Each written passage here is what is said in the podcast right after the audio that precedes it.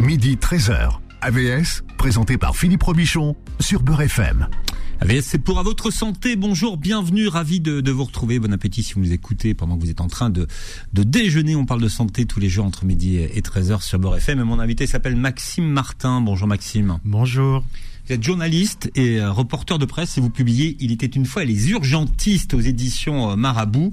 Accueillir, agir, traiter et soigner, ça ce sont les missions des urgentistes. Voilà. À quel genre votre livre appartient-il?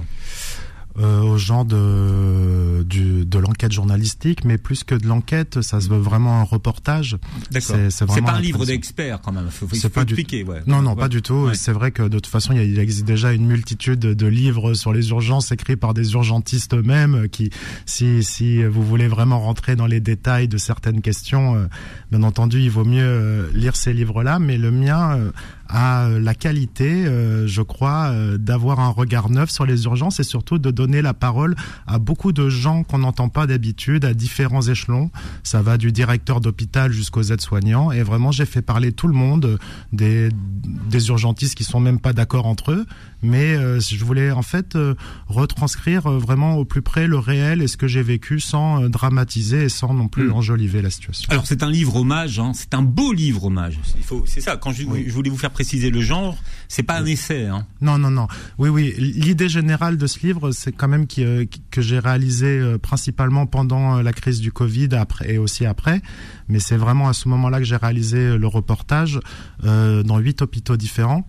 C'était vraiment pour rendre hommage aux urgentistes voilà, qui, qui, qui, sont des gens que j'admire vraiment, qui ont euh, le plus souvent euh, le cœur sur la main, qui exercent un métier très très difficile. Mmh. Et euh, donc je voulais, voilà, en tout cas raconter leur métier, expliquer aux gens en fait qu'est-ce que c'est qu'être urgentiste, qu'est-ce que c'est ce métier, pourquoi il a changé, qu'est-ce qui se passe aux urgences aujourd'hui en, en, 2023. Mmh. Alors quand on parle des urgentistes, ça regroupe quand même plusieurs catégories de, de, de métiers. Hein.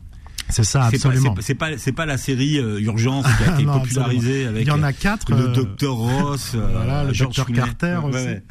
Mais oui, non, non, il y a, il y a quatre métiers principaux auxquels je me suis, sur lesquels je me suis vraiment attardé. Donc c'est les ambulanciers, les infirmiers, les aides-soignants et les médecins. Euh, à l'intérieur, il y a encore des sous-catégories et des, mmh. et des beaucoup d'autres gens, euh, d'autres postes, d'autres métiers de l'hôpital, mais c'est voilà ces quatre-là vraiment qui constituent bah, le cœur de l'activité des urgences et, et euh, toute la déclinaison euh, qui est belle entre eux parce qu'en fait c'est des métiers qui travaillent en, en symbiose, en équipe. c'est ça qu'il faut sûr. comprendre. Hein. C'est un travail euh, d'équipe. À noter aujourd'hui que les urgences c'est une spécialité médicale. Hein. Oui, ouais. depuis depuis pas si longtemps, mais euh, oui, mmh. c'est devenu une, médaille, une spécialité médicale reconnue à part entière. Et donc, euh, ça a été fait essentiellement quand même pour euh, répondre à leur succès euh, croissant et qui n'est pas démenti depuis de nombreuses années maintenant. Par où êtes-vous êtes rentré aux urgences? Où vous avez Alors, accédé? Vraiment, j'ai commencé en fait là où on voulait bien m'accueillir. Donc, euh, je suis allé le, au début dans des petits hôpitaux de province. Euh, je salue notamment euh, celui de Noyon, mmh. auquel j'ai passé Noyon. beaucoup de temps. Voilà, vous, avez fait de la Bretagne, vous avez fait de la, Bron la Bretagne voilà, aussi. Saint-Brieuc, euh, ouais. Saint-Brieuc et Paimpol. Ouais. Je suis allé dans plusieurs hôpitaux euh, parisiens et j'ai eu la chance aussi d'être accueilli à Sarreguemines et à Beach. C'est tout près de la frontière allemande. Mmh. Bref, je voulais en tous les cas avoir euh, des hôpitaux qui fonctionnent bien, des hôpitaux qui fonctionnent moins bien, des hôpitaux où le personnel est content, mmh. d'autres où il est ulcéré. Chez euh, eux, ça a secoué pendant le Covid. Hein. Absolument. Ils étaient, ah, ils, ouais. ils, étaient eux, eux, ils étaient en première ligne. Hein. Totalement. Ouais. C'est vraiment eux qui ont, qui, qui, ont, qui ont eu le plus, le plus dur de la vague et surtout en fait de la première vague qui était vraiment la plus, la plus inquiétante et la plus angoissante. Est-ce que tous les hôpitaux ont un service d'urgence? Ah, c'est une bonne question que vous me posez. Je, je pense, euh, ou euh, oui, je en pense. France, en fait... Est-ce est que c'est obligatoire d'avoir un service d'urgence? Bon, Franchement, on, vous me posez une colle, on, mais on, je, je pense que oui. Euh, je pense que non. Ou alors, ou alors est-ce que c'est la mission C'est une mission qui est dédiée. En tout cas, je peux à, vous dire qu'il y en a 644 euh, hôpitaux qui ont un service d'urgence. J'ai vu le voilà. chiffre dans votre livre. je, ne savais pas si, en fait, finalement, euh, chaque hôpital avait. Ce qu'on peut dire, en tout cas, c'est hmm. que les urgences, c'est la vitrine de l'hôpital. C'est par là que rentrent énormément de patients, et c'est pour ça qu'en fait, les hôpitaux, ils font de plus en plus attention, parce que bien sûr, euh, voilà, ils gagnent de l'argent grâce aux autres services de l'hôpital, de, l'hôpital, pardon. Mais euh, quand vous rentrez aux urgences, si vous avez une expérience négative, euh, ça va sans doute, voilà, altérer votre envie de retourner dans cet hôpital plus tard. Et donc, c'est vraiment, ils ont mis l'accent là-dessus et le plus souvent quand même les urgences euh, au détriment d'autres services de l'hôpital on voit quand même que c'est vraiment euh, une mission de service public quoi c'est vraiment l'interface de l'hôpital avec la société avec le réel et c'est ça qui est qui est primordial. Alors euh, j'ai un ami hein, et vous avez peut-être vous qui nous écoutez tous chacun votre propre expérience des urgences parce que vous y êtes passé ou parce que vous y allez régulièrement. D'ailleurs quand vous écoutez vos collègues vous vous dites mais qu'est-ce qu'ils vont souvent aux urgences? Je dis oui j'étais aux urgences. Et ils y vont euh, le soir. Moi j'ai un ami qui est allé pour la première fois aux urgences de Montfermeil oui. Euh, lundi dernier euh, pour sa fille qui a fait une embolie pulmonaire. Et il m'a raconté qu'il est arrivé à 16 heures mhm. et qu'ils ont été pris en charge à 22 heures. Alors il me dit ouais tu comprends, euh, faut pas être mourant, enfin euh, mais dis non normalement il y a, y a le tri qui se fait euh, qui se fait qui se fait à l'entrée, euh, enfin ta fille aurait dû être quand même être prise en charge un peu plus un peu plus rapidement. Mais ce qu'il faut comprendre c'est qu'aux urgences et vous l'expliquez très bien dans votre livre, c'est pas l'ordre d'arrivée qui fait que vous allez passer. Bien sûr, bien sûr, c'est c'est c'est l'urgence en fait vitale, c'est c'est ça qui guide les médecins, le choix des médecins, le tri des patients c'est euh, en fait quand on arrive aux urgences, quand on a mal, quand on souffre, euh, bien sûr, le problème qu'on a est urgent. Je, vous donne juste un exemple personnel, mais moi, la seule fois de ma vie où j'étais allé aux urgences avant, c'était même pas pour moi, c'est parce que en jouant avec mon petit frère, je lui avais planté un cintre dans l'œil et il a failli être éborgné. Et bien sûr, quand ma maman est allée aux urgences pour euh, s'occuper de l'œil de mon petit frère, mais c'était urgent pour elle. Mais pour le coup, c'était vraiment urgent. Oui. Alors oui, euh, c'était urgent, mais, mais si vous voulez, par rapport à quelqu'un qui fait une crise cardiaque, c'est moins urgent tout simplement. Mais, mais aller expliquer ça aux, aux patients, c'est très compliqué, voilà, parce que tout le monde est dans sa souffrance, tout le monde veut être pris en charge. Vous, vous dites, là, attendre de 16h à 22h, mais faut imaginer, enfin, c'est long, c'est terrible, c'est le stress, c'est angoissant. On a l'impression que, voilà, les euh, infirmiers font pas attention à nous. C'est exactement ce qui avec aussi quand même des informations et des injonctions qui, ont été super contradictoires. c'est possible. Dans, dans, le cadre de sa fille. Absolument. Euh, Alors, euh, ce que ce que ce que j'essaie de montrer dans le livre en fait, c'est que pour moi euh, le, problème de l'hôpital, il est vraiment structurel. C'est pas en fait la qualité du personnel euh, qui, se démène en fait, qui est déjà euh, vraiment sous l'eau. Euh, qui souffre énormément au travail. Il y a énormément de souffrance au travail quand même. C'était un des récents sondages a montré que 73% des infirmiers et des aides-soignants s'estiment voilà en souffrance morale ou physique dans l'exercice de leur fonction. Donc c'est déjà en fait euh, un corps de métier qui est qui est qui est vraiment euh, poussé à bout. Et euh, ça et, et donc je veux les soutenir, mais ça ne veut pas dire qu'il n'y a pas de problème et que tous les patients sont bien pris en charge aux urgences. Mm. Notamment, euh, bon, au mois de décembre du 2022, je crois, il y avait euh, plus de 160 morts inattendus dans les services d'urgence avec des gens qui crèvent sur des brancards. on, meurt dans les services d'urgence. Ah, bien sûr, bien sûr, voilà. Et donc, et donc, euh, ce sont deux problèmes distincts qu'il faut. mais, si vous voulez, taper déjà sur le personnel soignant qui est qui est qui est qui est, qui est débordé, qui fait du mieux, qui peut. C'est, je trouve ça un peu inique. Voilà. Donc c'est pour ça que j'ai voulu quand même euh, insister sur ce point. Alors, il y a quelque chose que vous relevez dans votre livre, mais qui est très important et qui est très sociétal, c'est qu'aujourd'hui, on ne sait pas gérer l'attente, la frustration, et que finalement, aujourd'hui, quelqu'un qui peut-être pourrait différer une visite chez un professionnel de santé va se dire bah, il est minuit, je vais aux urgences. J'ai mal à la gorge, j'ai très mal à la gorge. Plutôt que d'attendre demain pour consulter, je vais aller aux urgences. Absolument. Et donc cette personne, bah voilà, à minuit, elle va partir aux urgences en se disant, mais en plus, je veux, je veux euh, être pris en charge tout de suite. Tout de suite. et dans de bonne qualité, et, gratuitement. Gratuitement. c'est ça aussi. La, oui, c'est un luxe quand même euh, qu'on a dans nos sociétés. Et c'est surtout devenu une solution de facilité vraiment pour beaucoup de gens qui euh, se détournent, voilà, du, du, du chemin médical classique. Après, euh, à leur décharge, à la décharge des patients qui sont quand même bon, pendant le pic du Covid, c'était 22 millions de visiteurs à l'année. Faut, faut s'imaginer parce que les chiffres ne cessent d'augmenter hein, de fréquentation. Hmm. Bon, ça s'explique aussi mais par après, après, le Covid, est-ce qu'on est retombé Oui, on, est, on est retombé de quelques millions. mais ce que je veux dire, c'est que, que quand même, ça, ça vous donne une idée parce que dans quelques années, on sera sans doute à 22 millions, ça va remonter. C'est une tendance longue, si vous voulez, l'augmentation de, de, visiteurs, quoi. Et donc, euh, et donc euh, voilà. Euh, mais tout ça s'explique aussi en parallèle par une politique euh, complètement euh, délirante en matière d'offres de soins en ville. Combien il y a de médecins? Maintenant C'est pas du tout facile de prendre un rendez-vous chez le médecin traitant. c'est pas c'est pas non plus évident. Il y en a plein qui sont jamais là, qui sont qui font des remplacements, qui qui bon. Donc donc souvent en fait les urgences c'est le premier, mais surtout le dernier recours de toute une population qui veut avoir accès aux soins. Et c'est ça qui est à l'origine principalement de son succès avec aussi, et ça d'un côté plus positif, parce qu'il y a quand même des maisons de santé polyvalentes qui peuvent, qui pourraient théoriquement s'occuper de la, de la bobologie, comme appelle. Euh, ah, pour tout le monde, ce que c'est que la bobologie? Alors la bobologie, c'est un terme un tout petit peu péjoratif, mais qu'utilisent les infirmiers et les médecins euh, pour euh, pour euh, désigner les gens qui viennent pour trois fois rien. Voilà, c'est c'est pour un bobo. Voilà, et ça encombre quand même énormément les services d'urgence. Voilà, selon les estimations, parce que encore une fois, c'est ce qu'on parlait tout à l'heure, c'est que toutes les urgences sont relatives, hein, mais mais bon, la bobologie, ça concerne à peu près 40% des visites aux urgences. Hmm. C'est-à-dire qu'aujourd'hui, qui va aux urgences parce qu'il a un besoin urgent? Parce que c'est ah, urgent. bah, 60% bah, des gens restants quand même. Ah, c'est pas mal. Ah, non, oui, oui, ah, oui, oui. Ah oui, oui, oui, oui. Non, non, non, non. Euh, disons que quand même, encore une fois, euh, je crois pas qu'on puisse aller aux urgences par plaisir.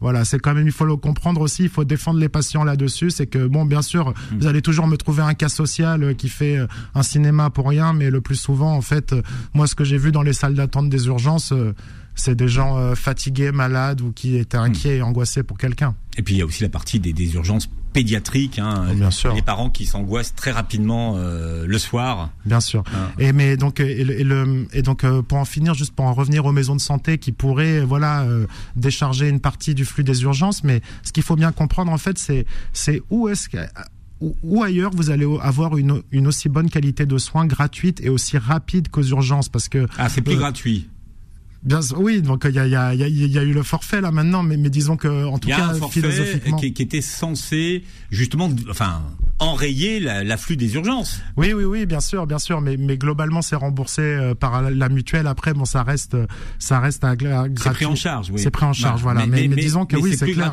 C'est plus totalement gratuit, oui, je suis d'accord. Mais euh, en tous les cas, bon, euh, pareil c'est l'offre, la gamme de soins qui est énorme. on va vous faire un bilan, euh, si vous voulez, de de, de, de, de toutes les maladies lorsqu'on fait un examen. Euh, je veux dire, c'est quelque chose quand même d'énorme qui, qui demande beaucoup d'argent, de soins et et euh, ça se fait en un temps euh, le plus généralement record. En tout cas, c'est pour ça que les, gens y vont, hein, tout simplement. Quand le laboratoire est toujours sur le lieu, sur le site des urgences. Bon, là, vous voulez, si vous voulez me faire parler de la politique globale non, voilà, dans le système de santé, ça c'est sûr que c'est en pleine désordre. on a tendance à délocaliser euh, oui. les labos sur place. Enfin, voilà. voilà. Bah, J'en ai eu un bon exemple à Compiègne et, et Noyon. Vous voyez, Noyon, c'est un hmm. petit hôpital qui est l'hôpital référence et Compiègne. Et avant, ils avaient leur propre laboratoire, ils avaient même leur propre maternité, Noyon. Petit petit à petit, ça a été réduit à peau de chagrin l'offre de services qu'ils qu'ils peuvent offrir. Et aujourd'hui, dès qu'ils veulent euh, un, un, un, bilan sanguin, ils sont obligés. En fait, il y a une navette qui va jusqu'à Compiègne et qui leur fait ramène. combien de kilomètres ah parce que ça fait. Euh, oui, ça fait. Je, crois de mémoire, ça fait euh, deux heures aller-retour, quoi. bon, voyez. Non voilà, donc elle fait cinq fois, il y avait un étage, la navette. Voilà, avant il y avait un étage, exactement. Comment faire et donc, et donc, quand on peut voilà, exactement. Vous avez résumé. C'est, pour moi, c'est, c'est vraiment on marche sur la tête. Maxime Martin, vous venez euh, nous parler de votre livre. Montrez-le à la caméra. C'est un beau livre. Il était une fois les urgentistes, accueillir, agir, traiter, soigner aux éditions Marabout. Vous êtes notre invité jusqu'à 13h. AVS revient dans un instant. Midi 13h. AVS, présenté par Philippe Robichon sur Beurre FM. Voilà, on rend hommage aux, urgentistes et puis on, essaie de comprendre quelle est la réalité euh, de ceux qui, qui sauvent la vie de millions de gens euh, par an, les urgentistes, euh, avec mon invité Maxime Martin qui est journaliste et qui a écrit un livre qui s'appelle Était une fois les urgentistes, accueillir, agir, traiter, soigner. Donc c'est un livre hommage, c'est une enquête hein, et vous êtes allé dans huit hôpitaux, dites-vous, à travers la France. Et vous vous êtes laissé le temps de passer des journées complètes aux urgences, mais pas que, puisque vous avez euh, accompagné l'hôpital ambulant, c'est ce qu'on appelle le, SMUR. Hein. Ah oui, ça c'était le, moment le plus intense. C'est vrai que le SMUR, les, les SMURistes, c'est assez prestigieux au sein de l'hôpital. Bah, c'est l'hôpital qui se déplace, tout simplement. C'est les mmh. urgences qui se mmh. déplacent euh, à l'extérieur et qui, qui viennent vous chercher. Comme voilà. Et oui, et oui, c'est une équipe très soudée. C'est là justement où on voit tout le travail d'équipe qui peut lier euh, l'infirmier, euh, l'aide-soignant, l'ambulancier, le, le, et, le, et, le, et le médecin, bien entendu. vraiment, les SMURistes, c'est une équipe de trois le plus souvent donc euh, un ambulancier, euh, un infirmier et un, et un médecin et ils se déplacent donc euh, par exemple en cas d'accident de la route ou en cas de voilà crise cardiaque chez vous ou en cas d'incendie enfin au Bataclan par exemple. Eux, ils sont vraiment au contact avec euh, avec la mort. Hein, ah oui, ça c'est c'est et surtout donc avant même d'être au contact avec la mort, il y a euh, le, le, voyage en ambulance qui est qui est qui est souvent mouvementé. Bon, même si le plus souvent en fait les ambulanciers ils sont ils insistent sur la prudence. Hein. Le, le, mm. but pour eux c'est de c'est de c'est d'amener tout le monde dans de bonnes conditions pour pas les stresser parce qu'ils ont failli se planter dans un arbre dix minutes avant. Mais moi, ils, me le, ils, le, disent tous. Par exemple, quand vous avez un, un bébé à l'arrière qui est en danger de vie ou de mort, euh, voilà, que, que, que, ça se joue au quart d'heure quand vous arrivez, bon ben forcément, inconsciemment, vous prenez des risques fous. Et donc, euh, c'est quand même voilà, c'est des métiers. Ce que, ce que je veux dire, c'est que c'est c'est vraiment intense. Il y a tellement d'adrénaline, c'est tellement difficile. C'est ça. C'est pas comme aller, euh, voilà, voilà c'est pas comme faire 35 heures dans un bureau, quoi, si vous voulez. et j'ai du respect pour les emplois de bureau, mais c'est c'est c'est moins de c'est moins d'engagement voilà, tout simplement. Mm. Et après, une fois que vous arrivez, bon, bah ça, c'est l'imprévu. Voilà, parce que au départ, vous avez une petite feuille, en papier. Euh, on vous dit voilà, un homme, 35 ans, euh, difficulté respiratoire, euh, que sais-je après avec du jargon médical ils euh, donc euh, ils se font une idée voilà en arrivant mais souvent en mm. fait la réalité euh, dépasse dépasse les attentes c'est toujours il faut il faut il faut s'adapter en permanence ça leur demande énormément de sang-froid de discipline et de communication. Et d'ailleurs, avant, avant le SMUR, avant que le camion arrive, il y a ceux qui vous accueillent au téléphone, oui. bah, qui sont, qui eux, qui eux aussi d'une certaine façon font le tri oui. hein, qui sont là pour évaluer le degré d'urgence. Hein. Absolument. Alors et, ça, et, et, et, alors eux, ils ont une mission quand même qui est très très importante. On l'a vu parce qu'on en parle toujours quand il y a des ratés. Bien sûr. Euh, mais euh, mais il faut évaluer quand même l'urgence au téléphone. Hein. Au téléphone. Alors ça, c'est extrêmement difficile et ça, c'est voilà, c'est une autre spécialité, un autre métier. Donc c'est le plus souvent des médecins euh, qui, qui, qui, qui, qui, qui sont à l'autre bout du téléphone et qui juste euh, voilà au son de votre voix, aux, aux indications que vous pouvez leur donner, euh, savent trier et le plus souvent avec une grande efficacité quand même. Il hein. faut, le, faut leur reconnaître ça. C'est mm. vraiment très important. Et donc c'est eux qui font un, un, premier bilan et qui en somme une première alerte et qui et qui en vous envoie après les secours selon l'urgence. Est-ce que ceux qui travaillent au, SMUR, par exemple, ont des formes de supervision, c'est-à-dire après, est-ce qu'ils ont des groupes de parole euh, pour parler de ce que de ce qu'ils vivent? Parce que quand vous mm. êtes au contact avec quand même euh, l'extrême au quotidien, est-ce que vous avez la, la possibilité de l'évacuer? Mm. Franchement, c'est au cas par cas. Ça dépend des hôpitaux parce qu'il y a des hôpitaux où, si vous voulez, le personnel est soutenu. Euh, il y a, il de belles initiatives. Euh, voilà, donc il faut pas généraliser, mais il y en a plein, énormément, qui se sentent abandonnés par la direction. Donc, euh, dans le livre notamment, j'ai fait une longue interview d'un ambulancier qui était au Bataclan. Juste, bon, il vous décrit les horreurs qu'il a vues en arrivant, et il a même pas eu une cellule de soutien psychologique quelques jours après. Alors lui, sa méthode, ça a été le sport et le stoïcisme, si vous voulez, pour s'en sortir, et il s'en est sorti lui-même. Mais combien de ses de ses collègues euh, ont, ont abandonné, ont jeté l'éponge juste après, avec une froideur vis de la direction qui était lamentable. Donc pour ça aussi, pour s'entraider, en fait, souvent le plus efficace, c'est quand même un café, une cigarette avec un collègue qui comprend en fait et qui vous aide à dédramatiser. C'est pour ça qu'en fait, aux urgences, il y a une atmosphère unique d'entraide et de solidarité hmm. déjà entre le personnel soignant, parce que voilà, qui de mieux au final qu'un collègue peut peut comprendre ce que vous traversez, parce que même on le voit même au sein même de leur cellule familiale, des fois quand ils n'ont pas euh, un conjoint qui travaille dans, le monde médical et dans le secteur des urgences, voilà, il y a beaucoup de, de divorces, d'incompréhension parce parce que c'est un métier euh, qui vous happe euh, complètement les urgences. Oui, quand vous faites 5 cinq, cinq nuits par semaine voilà, il faut quand même. Ah, voilà, bah, déjà, il y a, juste l'emploi du temps qui est incroyable. il faut avoir le conjoint qui va avec. Hein. Absolument. Il y a, il y a, il y a l'emploi du temps déjà qui est bon, déjà le, planning, si vous voulez, est un des enjeux majeurs euh, des urgences euh, quand on y travaille. C'est-à-dire que il y a tellement d'attentes et de, et de débats autour du planning, c'est très très, c'est devenu très très important. Mais euh, plus généralement, c'est c'est juste voilà quand vous rentrez après avoir vu euh, ce, que, ce que la société a de plus difficile à offrir, si vous voulez, de, de plus dur. Bon, je vous donne un exemple concret, comme ça c'est encore plus efficace, mais un, un, ambulancier pareil qui est arrivé sur euh, un accident de voiture il y avait euh, la maman et la, la, fille aînée qui étaient euh, mortes sur le coup et euh, trois trois enfants derrière qui, qui, qui, étaient encore en vie. Il a essayé de les sauver, de, de, de, de ramener et au final ils ont pu en sauver qu'un enfant sur les trois. Et c'est juste pour vous dire qu'après ça, vous rentrez chez vous mais vous êtes lessivé. La souffrance C'est pour ça que je vous dire est-ce qu'il y, est y, a des groupes de parole justement pour parler de, de, de, cette vie qui est quand même qui est quand même pas commune. Non, non, c'est pas commune. Pour moi, franchement, juste en termes de de réel de ce qu'ils voient pour moi c'est le métier qui, qui le seul métier qui se rapproche c'est la police voilà où, aussi quand même voit ce que la société ne veut pas voir euh, le plus souvent mm. et, et, ça les urgentistes quand même ils ont ils ont ce, ce côté euh, sacrificiel mais ce qui m'a vraiment marqué surtout c'est quand ils vous racontent ça ils ont une forme de détachement qu'il faut pas euh, qu'il faut pas mal interpréter. Souvent, j'ai eu pas mal de patients qui me racontaient, par exemple, qu'ils comprenaient pas pourquoi les urgentistes, mais ils faisaient des blagues, souvent euh, des fois un peu euh, un peu grasses ou ou un peu vulgaires. Vous voyez, alors ils se demandaient mais pourquoi ils sont pas en train de s'occuper de moi? Ils sont en train de rigoler et tout. Mais voilà, quand on est dans la vie d'un urgentiste, en fait, il faut il faut comprendre que ils ont besoin de faire ces blagues, de discuter. de décompression. Absolument. Mais c'est essentiel, franchement, à comprendre prendre là-dessus. Et souvent, quand même, c'est des gens qui ont beaucoup d'humour. Alors on va parler de celle dont on parle jamais. Alors j'ai dit celle, mais c'est vrai que le, le métier c'est quand même beaucoup euh, masculinisé aujourd'hui. Ce sont les aides-soignants. Oui. Et là, les, aides-soignants, ce sont euh, ceux que personne ne veut voir finalement. Oui. La cinquième roue du carrosse, un petit peu, ça c'est vrai, euh, alors que ce ne sont pas les moins méritants.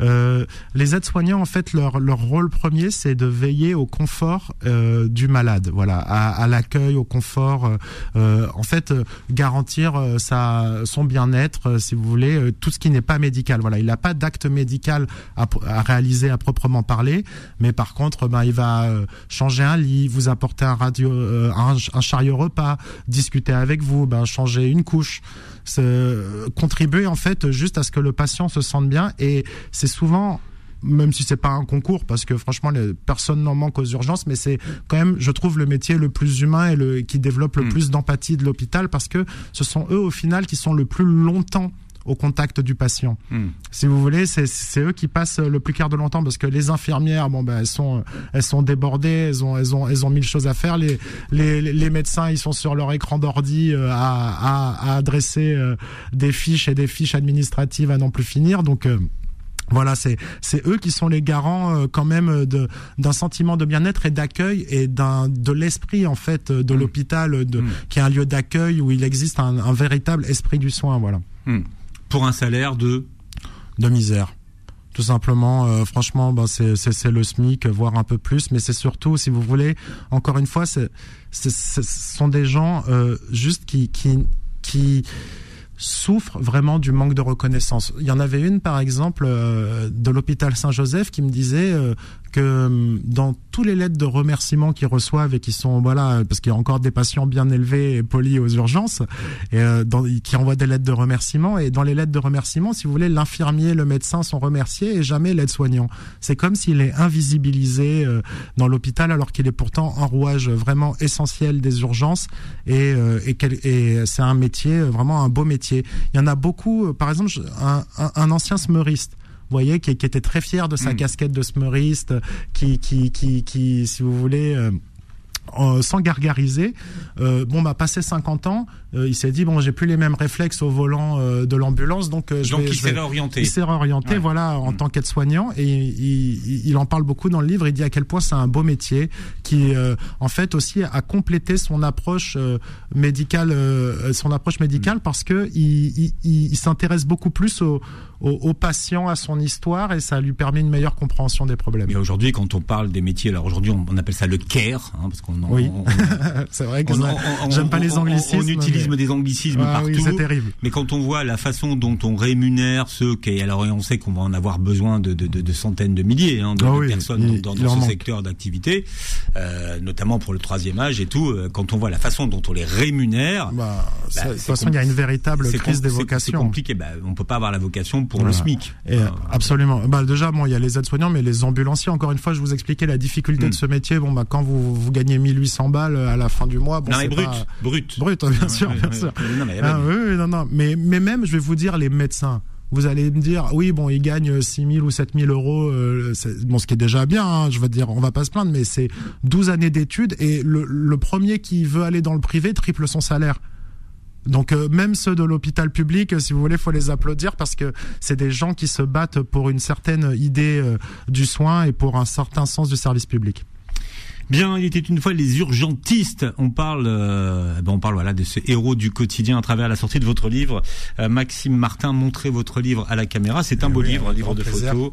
Voilà, un livre euh, hommage. Il y a beaucoup, beaucoup de, de, de, de portraits. Ouais, ouais, ouais. non, franchement, c'est c'est riche. Surtout, ce que pour moi, la, la, principale qualité de ce livre, c'est les différents niveaux de lecture, parce qu'il y a beaucoup d'encadrés, de petits hmm. témoignages. Il y a beaucoup d'infos. Il y a beaucoup d'infos, non, mais c'est vrai. Et, en fait, j'ai voulu euh, rétribuer la majeure au moins il y a au moins 60 interviews vraiment dans le livre et je les ai toutes retranscrites euh, en long et en large. Il y a des gens pas contents il y a des gens euh, épuisés il y a des gens euh, qui aiment leur métier il y a des gens qui sont optimistes il y a des pessimistes. Il y a de tout et ça permet en fait de se faire une idée précise. Moi je personnellement j'y porte aucun jugement. Et on en parle jusqu'à 13h dans À votre santé. AVS revient dans un instant. Midi 13h AVS, présenté par Philippe Robichon sur Beurre FM. Et on parle des, euh, urgentistes hein, aujourd'hui avec mon invité, euh, le journaliste Maxime Martin, qui publie était une fois les urgentistes, accueillir, agir, traiter, soigner aux éditions euh, Marabout. Alors il y a beaucoup beaucoup d'histoires dans, dans, votre livre. Hein. Le premier qui définit le concept d'urgence, c'est Hippocrate oui. qui a tout défini finalement pour tout le monde. Bah, bien sûr. Mais les urgences telles qu'on les euh, connaît aujourd'hui sont issues d'un modèle des années 60, hein, 1960. Voilà, voilà. Ça, ça, en fait, les urgences, ça c'est ça, s'est construit euh, vraiment euh, sur euh, des milliers des milliers d'années parce que depuis les premières batailles en fait où on a commencé à, à s'occuper des blessés hmm. ça a vraiment c'est très lié aux guerres quand même hein, absolument mais hein. mais, mais voilà mais plus encore que le progrès technologique hmm. voilà euh, c'est vraiment la persistance des guerres et des massacres de plus en plus grands qui ont vraiment permis d'abord l'arrivée d'urgentistes sur le front de bataille alors il y a des infirmières célèbres dont je parle dans le livre mais il y a la Croix-Rouge bah, qui se développe au moment des des guerres napoléoniennes. Donc euh, c'est vraiment euh, cette idée qui est qui, qui, qui a fait grandir euh, la notion d'urgence, les connaissances, les pratiques médicales et voilà c'est devenu un service au sein des hôpitaux au début des années 60 et petit à petit en fait c'est devenu de plus en plus populaire jusqu'à mmh. aboutir donc au pic de, de 22 millions de mmh. visiteurs. Avant il y avait ce qu'on appelait les hôtels Dieu, vous voyez quand on allait à ah à, l'hôtel Dieu. Oui alors c'est ça aussi qui est très important quand mmh. même à comprendre dans l'histoire des urgences, c'est qu'il y a une vocation spirituelle à la base. C'est-à-dire qu'avant, non, mais c'est vrai que c'était des, des, à proprement parler, ben, ces hôtels Dieu, voilà, c'était des lieux d'accueil euh, avec voilà une tonalité religieuse, mais qui qui aidaient les, les, les, indigents et puis surtout en fait tous les gens qui faisaient des pèlerinages aussi sur la route. Voilà, ça, ça, leur offrait un lieu en fait de réconfort où ils pouvaient être soignés avec les connaissances médicales de l'époque. Les infirmières étaient des, bonnes, des bonnes sœurs. Hein, et voilà, les infirmières étaient voilà pendant très longtemps des bonnes sœurs. Bon, ben, le plus grand exemple c'est Mère Teresa, mais il y en a, il y en a, il y en a énormément d'autres. Et, euh, et voilà, et petit à petit, ben ça s'est euh, laïcisé, ça s'est euh, codifié, organisé, c'est devenu de plus en plus structuré jusqu'à franchement, aujourd'hui, remettre en question en fait cet esprit qui habite les, les hôpitaux au profit d'une froideur toujours plus grande de l'administration. Alors, ce qu'il faut comprendre, c'est qu'un médecin urgentiste, eh bien, il est compétent quasiment sur toutes les pathologies. Oui, c'est ça qui est incroyable. ils sont, ils sont, voilà, voilà. Contrairement aux spécialistes, c'est vraiment des médecins, c'est comme des super médecins généralistes qui euh, savent en fait faire les gestes qui sauvent euh, en cas d'urgence. Voilà, euh, sur, le moment où il faut pas paniquer, si vous voulez. Moi, il y avait un médecin, c'est triste, mais il me racontait que hein, quelque chose qu'il a toujours hanté quand il était jeune médecin, qu'il a commencé, il était en situation d'urgence, il a, il a paniqué avec le stress, il a lâché une ampoule et bref, la patiente est décédée. Alors, elle serait décédée de toute façon, mais ce que je veux dire, c'est que faut comprendre que c'est euh, que c'est quand même euh, voilà apprenant. Euh, vous êtes dans une ambulance qui bouge, vous commencez à faire des premiers soins, c'est c'est compliqué quoi. Alors est-ce que est-ce que parce que c'est une urgence, il y a une une obligation de faire un, un diagnostic en urgence? Alors, Parce que ça, c'est quelque chose que redoutent beaucoup les urgentistes, en fait. Non, le plus souvent, en fait, c'est ça où j'ai été surpris, c'est que malgré la grande diversité des cas qu'ils voient, le plus souvent, pour faire leur diagnostic, il leur faut, il leur faut une petite dizaine de minutes. En fait, en cinq minutes, ils savent si c'est vraiment grave ou pas. Bien entendu, il y a des petits ratés, c'est pour ça qu'ils vérifient. Et il y a, il y a des, des, sommes de vérification de plus en plus lourdes et, et, et, qui demandent beaucoup de temps euh, et de, et de différentes étapes. Mais en tous les cas, eux, ils savent assez vite trier parce qu'en fait, ils reconnaissent souvent les mêmes pathologies, les mêmes les mêmes problèmes. Ben, vous parlez de l'embolie pulmonaire qui est pour le coup difficile à, à détecter, c'est une des plus difficiles, mais euh, il y, a, y, a beaucoup d'autres maladies euh, qui font que euh, en tous les cas, ils, savent, ils savent ce qu'ils font le plus souvent et de toute façon, le médecin, avant même d'arriver chez le patient, il a déjà eu, euh, si vous voulez, les, les retours de l'infirmière, voilà, d'accueil, etc. et tout. Donc, il y a plusieurs regards sur le patient, mais c'est vrai que c'est in fine le médecin qui tranche et qui a la responsabilité. donc, son diagnostic est toujours très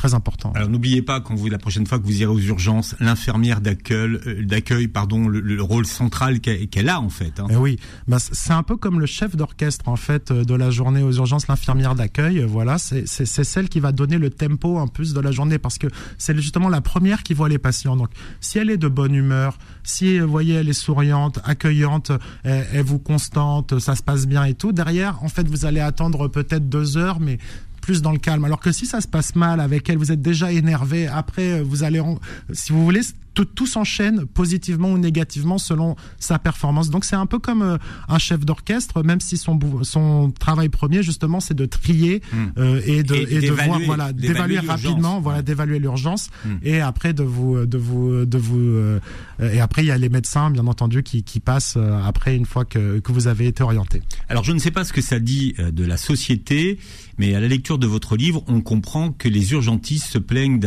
d'une montée des incivilités. C'est pas les seuls hein, d'ailleurs dans la société. Beaucoup, euh, beaucoup qui travaillent notamment dans, dans, dans les relations clients, euh, qui travaillent euh, dans, dans, les métiers de, de contrôle, par exemple, trouvent que ça, ça monte très vite. Aujourd'hui, mmh. crescendo, euh, il y, a, y, a, très vite une guerre des mots et euh, ça, bah alors, ça part en vrille, comme on dit. Les, les incivilités, si vous voulez, c'est quotidien. Euh, vraiment, il n'y a pas un jour aux urgences où, bon, où j'en ai pas vu euh, déjà juste des petites incivilités, mais ça peut être juste un, mot méchant. Euh, bon, il y a des insultes des fois. Quoi, genre quoi, par exemple? Je peux le dire ou pas? Bon, on mettra des bips. Ah ok ok non bah non bah salope, euh, va te faire foutre. Euh, il y, a, que des insultes comme ça. de toute façon. Mais de toute façon, t'es payé pour me soigner. Voilà, ça c'est ça c'est un grand classique ça. De toute façon, voilà, de toute bon, rien, ferme ta gueule, t'es payé, pour, me soigner. Ah, ça, ça arrive très très souvent, voilà. Bon, ça, ça, mais si vous voulez, bon moi, moi d'un point de vue extérieur franchement je l'accepte pas parce que parce que encore une fois on est voilà dans une logique de soins c'est des gens qui, qui, qui vous soignent donc euh, donc euh, je comprends pas cette incivilité que je peux par exemple plus comprendre avec la police, même si je se sent la, se, sent la défendre, si vous voulez, c'est des gens, voilà, que vous, allez insulter une infirmière qui prend soin de vous, c'est c'est complètement fou en fait. On est on est en plein délire. Quoi. Un, docteur, vous voilà, disiez voilà. bonjour docteur. Euh, bien sûr, non mais complètement. Donc voilà, il y a ça. Mais plus grave encore que les incivilités, euh, donc euh, qui sont qui sont bon gré mal gré encaissées par le personnel soignant, mais c'est les agressions, voilà, qui sont vraiment eux, les agressions physiques. donc là, bah là, moi l'histoire qui m'a le plus marqué, c'était quand j'étais à l'hôpital la Riboisière, donc euh, en plein cœur de Paris. Donc il y a un hôpital euh, un peu de la gare du Nord. Hein. Voilà, la gare du Nord, il y a un énorme trafic mm. euh, de toxicomanes juste à côté. Donc effectivement, ils ont une population un peu un peu difficile et assez bigarré, mais toujours est-il que c'est c'est voilà des, des un service d'urgence très très très très fréquenté Et il se trouve qu'une des infirmières qui travaille, elle m'a raconté ce qui lui est arrivé, c'est elle était euh, en train de, de, de, de soigner, euh, voilà, enfin de, de faire euh, de faire les examens dans une petite salle. Elle n'était pas à l'accueil? Euh, non, Non, non, elle n'était pas à l'accueil. Et, et donc euh, elle fait, elle fait ses examens. Et là, il y a, il y a le type qui s'énerve, bon, je ne sais plus pour quelle raison, et qui veut lui planter un stylo dans la gorge. Vous voyez, et donc il essaie de, le- il il l'agresse complètement. Elle se bat, elle se débat. euh, Il y a une rixe pendant une minute avec des agents de sécurité qui interviennent autrement, parce que maintenant il y a tellement d'agressions juste que les infirmiers ont un petit bouton euh, pour prévenir euh, au cas où ils se font casser la gueule, ce qui est quand même incroyable. Hein. qu'aujourd'hui, il y a des agents de faut- faut- sécurité, Faut, faut, faut réussir. Ouais, non, mais c'est fou.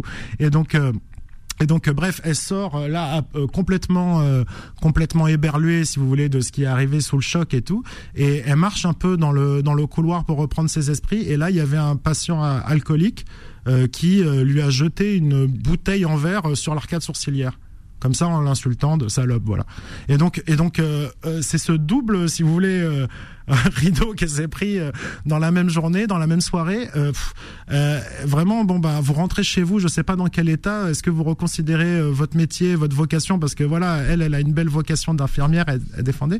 Et surtout elle a demandé et c'est là où vous me demandiez est-ce qu'ils sont soutenus par par est-ce qu'il y a des cellules Oui, psychologiques? des, des- mais- des groupes de, alors, on appelle ça Ah, des, des supervisions chez les psys, mais Oui, c'est oui. voilà, c'est les groupes de parole. Mais, mais rien que, en fait, ce jour-là, elle a demandé, euh, si vous voulez, 24 heures pour se remettre un peu de ses émotions et de ce qui lui est arrivé. Et euh, on lui a répondu, non, c'est pas possible parce que tu dois être euh, voilà, à l'accueil demain, l'accueil à demain, 8 ouais. heures. Ouais. Et, et, et voilà, c'est pour vous expliquer un peu. euh, Et donc, elle, elle va revenir le lendemain matin. Il faut qu'elle soit de bonne humeur à l'accueil, sinon elle va encore se faire insulter ou agresser. Donc c'est c'est c'est quand même voilà ce que je veux dire c'est c'est c'est c'est une fois qu'on les écoute en fait les urgentistes qu'on comprend euh, les problèmes auxquels ils sont confrontés euh, ça tout devient limpide et pour moi c'est inexplicable si vous voulez cette politique de réduction toujours plus drastique du service public. Donc je sais que voilà c'est des questions euh, budgétaires euh, qui, qui, dont, dont- les bienfaits m'échappent mais en tout cas franchement l'hôpital public français qui était un des meilleurs dans les années 60 70 est aujourd'hui euh, devenu vraiment un, gruyère et donc euh, il y a quand même euh, voilà beaucoup de, de réformes politiques qui, qui, qui n'ont pas marché et qui ont même affaibli l'hôpital. Et quand on parle voilà de des urgentistes qui sont excédés au bout du rouleau et que vous nous apprenez qu'il y a 21 000 lits en moins ces, ces, ces cinq dernières années, pourquoi, comment, comment c'est voulez-vous faire du bon travail c'est- dans ces C'est conditions vrai que ça a été particulièrement médiatisé au moment du Covid et là on a découvert euh, l'état réel euh, de notre de notre hôpital. Mmh. Mais alors les- le personnel hospitalier dit oui mais au moins pendant le Covid les gens étaient sympas. Oui. Ils nous insultaient pas. Oui, et surtout ce qu'ils ont caché, euh, là pour le coup les urgentistes me l'ont me l'ont me l'ont avoué, c'est que euh, pour le coup il y avait moins de monde pendant le Covid, et donc en fait ils ont travaillé dans des super bonnes conditions parce que déjà il y avait une solidarité de tout l'hôpital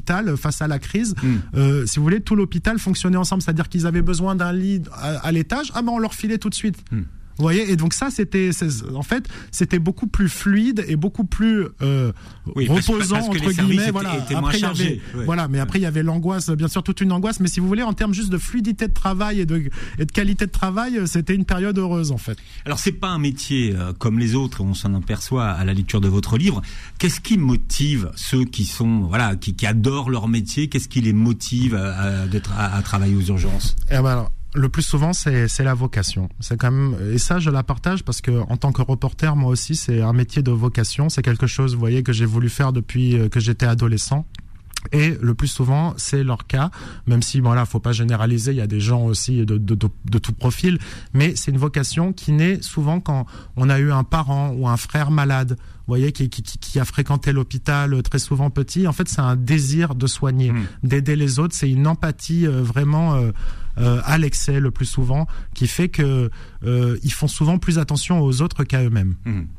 Et puis il y y a aussi cette euh, cette idée de faire un métier où euh, aucune journée ne se ressemble. Oui, ah, ça c'est une grosse qualité. En fait, ça, ça explique plus globalement les urgences, parce qu'on peut être infirmier euh, ailleurs qu'aux urgences. Mm. Mais ceux qui veulent aller aux urgences, ils le font pour l'adrénaline et pour la diversité des cas. C'est une que feuille blanche tous les jours. Voilà, voilà, parce que si par exemple vous travaillez euh, bon ben dans une maison de retraite, euh, si vous voulez, bon ben vos journées euh, sont sont pas très euh, excitantes. Voilà, il se passe globalement toujours euh, la même chose, même si vous pouvez y trouver une, une forme de richesse richesse ailleurs, mais voilà, c'est toujours les mêmes les mêmes cas, les mêmes profils et tout. Alors qu'aux urgences, voilà, il n'y a pas une journée qui ressemble à une autre, et c'est ce qui mm plaît aux urgentistes. En tous les cas, ça, c'est des gens qui adorent euh, leur métier pour ça. C'est imprévisible, en fait. Euh, c'est l'imprévisibilité. Voilà, ils s'ennuient jamais. Ça, ça, s'il y a bien une chose qu'on peut reconnaître aux urgences, c'est qu'on s'y ennuie pas. Ça, euh, ça, c'est vrai que que c'est c'est quelque chose d'unique.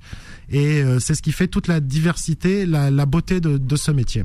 Est-ce qu'on peut faire toute une carrière aux urgences aujourd'hui? Alors euh, oui, c'est possible théoriquement, même si euh, voilà, au bout d'un certain temps, c'est tellement prenant euh, physiquement et moralement que que passer la cinquantaine, généralement, on se réoriente vers d'autres services. Mais j'ai vu plein de, soldats cinquantenaires qui, qui se maintenaient aux urgences avec grand plaisir et qui et qui juste parce qu'ils y étaient drogués tout simplement. Bien, et vous publiez Il était une fois les urgentistes aux éditions Marabout, accueillir, agir, traiter, soigner. Un livre hommage à tous les urgentistes, vous le montrez à la caméra, vous réécouterez l'émission en podcast sur beurrefm.net et sur toutes les plateformes qui reprennent l'émission, puis vous verrez euh, la vidéo sur la chaîne YouTube. Merci Maxime d'avoir été avec nous. Merci à vous, c'était un grand plaisir. Alors on pense à toutes, euh, tous ceux qui travaillent à, l'hôpital, ils sont très nombreux hein, à écouter AVS et passer une très belle journée santé sur Beurre FM. Retrouvez AVS tous les jours de midi à 13h et en podcast sur beurrefm.net et l'appli Beurre FM.